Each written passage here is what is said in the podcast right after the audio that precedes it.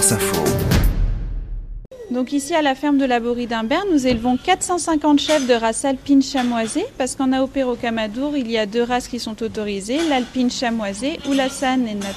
C'est une chèvre qui est toute blanche. Et dans cette chèvrerie fromagerie de Rocamadour, Noémie guide les visiteurs qui souhaitent tout connaître de la fabrication du fameux Rocamadour AOP. Ce parcours pédagogique fait escale dans la salle de traite des biquettes où l'on rencontre les équipes en plein travail. Donc là, Odile, elle est là en ce moment parce que ce sont les Miss Bas, donc elle regarde toutes ces petites chèvres. Bonjour. Elles sont en forme les chèvres? Oui, oui, très bien, elles sont en forme.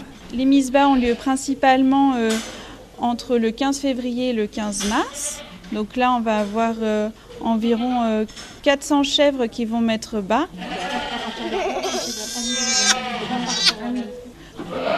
Donc là, en fait, la chèvre vient de mettre bas et donc Odile va lui faire ses premiers soins.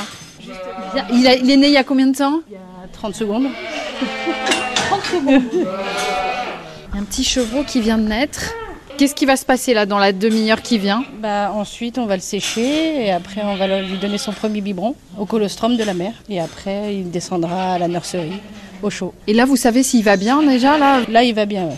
Oui, oui. Déjà, il, il gueule, donc c'est que ça va. voilà, c'est Et qu'est-ce que vous avez regardé encore Là, j'ai juste à désinfecter le nombril. J'ai regardé si c'était un mâle ou une femelle et après, je le note.